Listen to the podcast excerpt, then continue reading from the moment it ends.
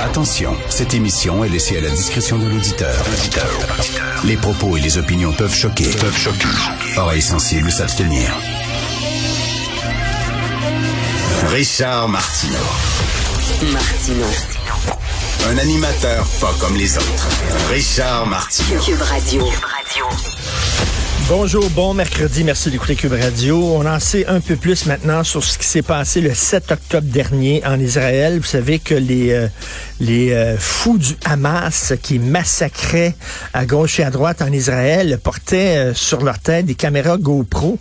Et là, les autorités israéliennes ont récupéré ces caméras-là et ont montré à des journalistes étrangers les images du massacre.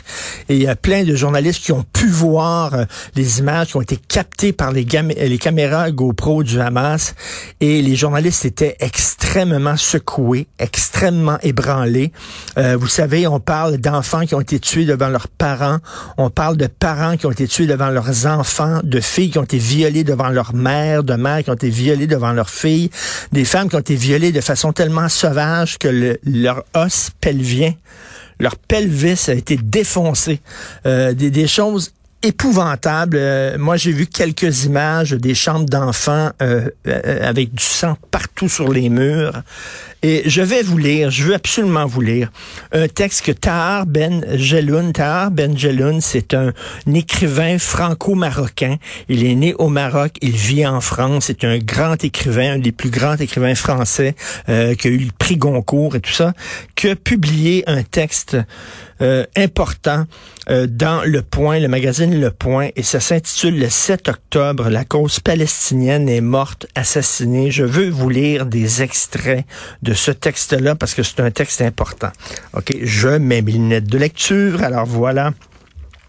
Moi, arabe et musulman de naissance, de culture et d'éducation traditionnelle marocaine, je ne trouve pas les mots pour dire combien je suis horrifié parce que les militants du Hamas sont faits aux Juifs. La brutalité, quand elle s'attaque aux femmes et aux enfants, devient barbarie et n'a aucune excuse ni justification. Je suis horrifié parce que les images que j'ai vues m'ont touché au plus profond de mon humanité. Je considère qu'on peut résister contre une occupation, lutter contre la colonisation, mais pas avec ces actes de grande sauvagerie. La cause palestinienne est morte le 7 octobre 2023, assassinée par des éléments fanatisés, englués dans une idéologie islamiste de la pire espèce. Je continue, c'est toujours Tahar Benjanoun. Le Hamas est l'ennemi pas seulement du peuple israélien, mais aussi du peuple palestinien. Un ennemi cruel et sans aucun sens politique, manipulé par un pays où l'on pend de jeunes opposants pour une histoire de voile sur la tête. Cette brutalité vient de loin.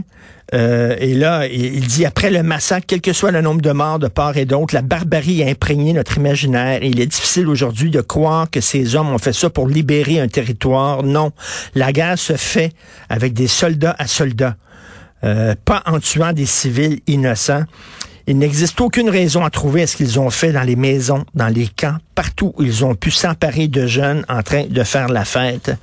Euh, il dit cette tragédie, nous la porterons dans notre mémoire comme une blessure faite à toute l'humanité, une blessure jamais fermée, jamais oubliée. Euh, écoutez, vous savez qu'il y a un militant euh, du Hamas, d'ailleurs, qui a été euh, qui a été arrêté par les autorités israéliennes et a été interviewé. On peut voir sur les médias sociaux des extraits de son entrevue, de son interrogatoire plutôt. Et voici ce qu'il dit. Le Hamas a donné l'ordre de capturer des personnes âgées, des femmes et des enfants. Le Hamas a donné l'ordre de détruire les maisons et de kidnapper le plus de personnes possible, de tuer, de décapiter les hommes, les femmes et les enfants.